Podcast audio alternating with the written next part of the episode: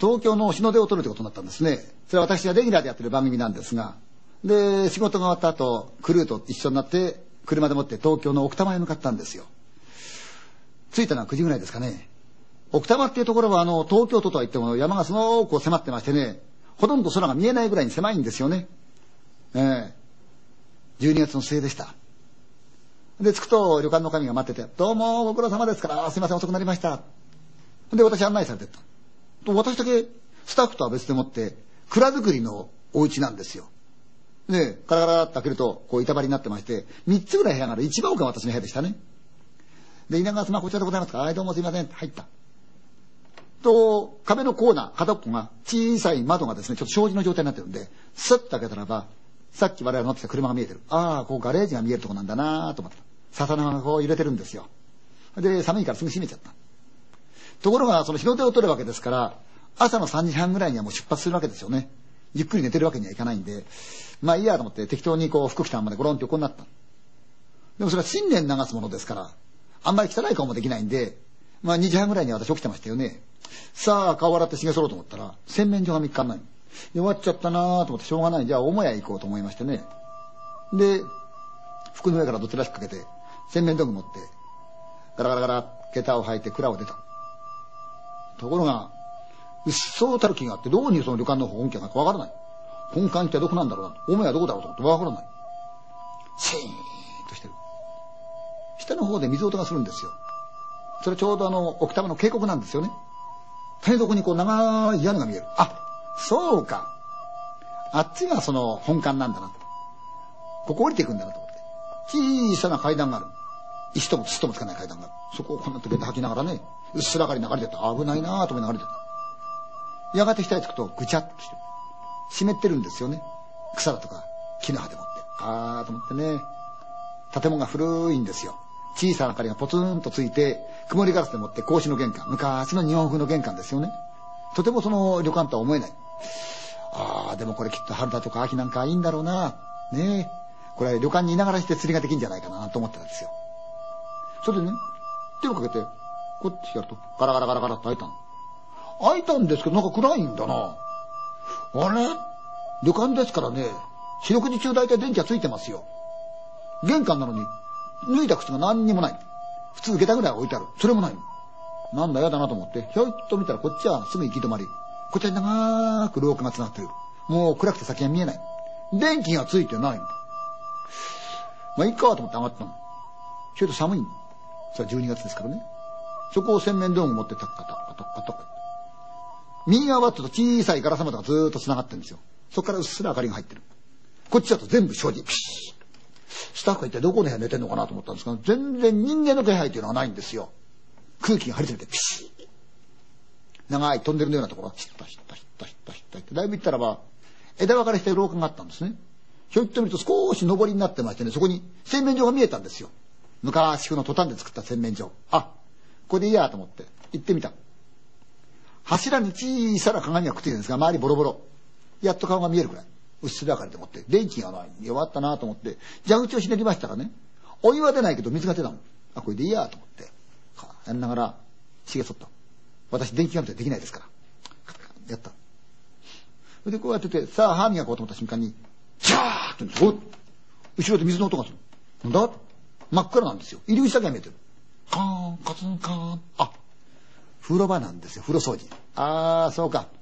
遅くまでね、起きてて風呂入る人もいれば、朝一番風呂入る奴がいるから、大変だな、旅館っていうのはこんな時間に掃除するんだな。それにしても随分暗いなと思ってましたよ。歯を磨いてた。で、ガバガバってやってると、ふっと風を感じたんですね。ふっと受けた瞬間に、この小さな髪にちょろっと映った。女の人ですよ。和服を着た。髪型こうアップみたいな人がスッと取ったんで、大変ですねって言った。返事がない。なんだ感じ悪いなと思ったけど、まあ早々にしてね、私荷物を全部突っ込んで、また戻ってった、スッタスッタスッタスッタ。で、さっきの通路行った。で、通路をひったひったひったひった歩いた。何の抵抗もなく。途中まで行ったら、ずーっと寒気がするんですよ。うわ異様な寒気。こっちよくねえなと思ったら慌てて帰って、玄関でもって下駄履くと、バラッと閉めてね、さっきのその土手っぷちのあの石段をトントントントントントンあがいて、自分のその蔵の家入ってって、部屋の戸バーンと開けた。そうすると外から声が聞こえて、あ、もうスタッフみんな起きてんだなと思ったから、私も支度をしてね、慌てて出た。車に乗って移動して、で、山へ上がって、その日7時ちょっとぐらいですかね、見事に人の手が取れたんですよ。日の出は取った。さあ、今度は降りてくるわけですよね。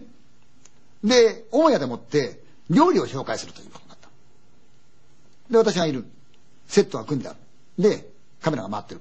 ここにその旅館の女将とお手伝いのおばちゃんがいる。暇なもんだから言うとはなく、いやーもう昨日参っちゃったですよ。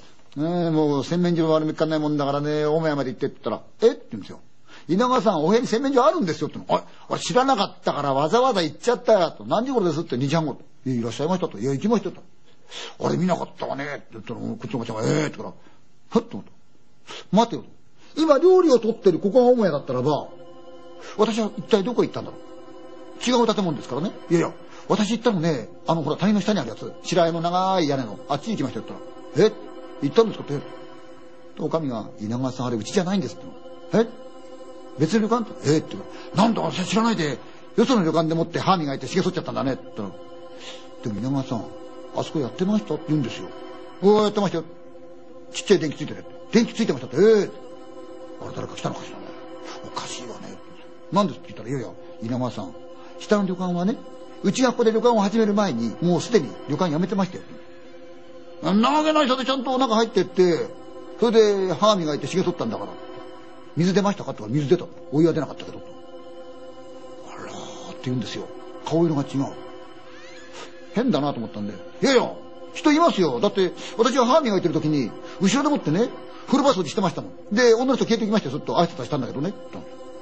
風呂場終わったええって言ったら、おかみが、本当に真剣なことで、稲川さん、あの旅館ね、風呂場ないんですって。いや、ないってだって風呂場掃除してましたって。いや、ないんですよ。え？あそこね、風呂場から出荷して、あそこであの旅館の神、亡くなってるんです俺びっくりしましたね。昼でしたから。ちょっと待ってね。行って、たったったったった行ってみた。昨日私が降りた階段？階段じゃないの。石屋なんかが転がってて階段って見えてたの。そこ降りちゃったんだの。行ってみたらその旅館の入り口、ガラスの戸ですよ。曇りガラスでもってね。明かりなんかない。確か昨日明かりがあったはずなんだ。おかしいなと思って開けたら、このしかわかんない。変だなと思って見ると、ちゃんと私の下駄の跡がある。父を歩いたもんだから残ってる。下駄の跡が。確かに自分は来たんだ。その瞬間、入ろうかなと思うんだけど、やめとけやめとけやめとけって気持ちがある。いや、入ろうかなと思やめとけやめとけって気持ちがあ。やめとこうと思ったんで、パーンと閉めた。やった瞬間に、その玄関に映ってる景色が私見えたわけだ。曇りガラス。私の背景が映ってる。なんか違う。変だなと思って、おっとしてみたら、何のことない。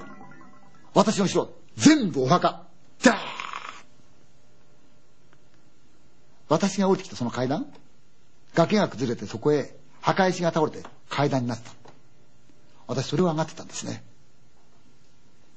帰りにあれ車の中でスタッフが、稲川さん、稲川さん行った旅館ね、こんな客のいない季節でも、おかみは客を待って、風呂場掃除して待ってるんですよね。奥多摩って、冬には客は全然来ないんですよね。でもあのおかみきっと、掃除して待ってるんですよね、きっとね。なんかそんな感じがしましたよね。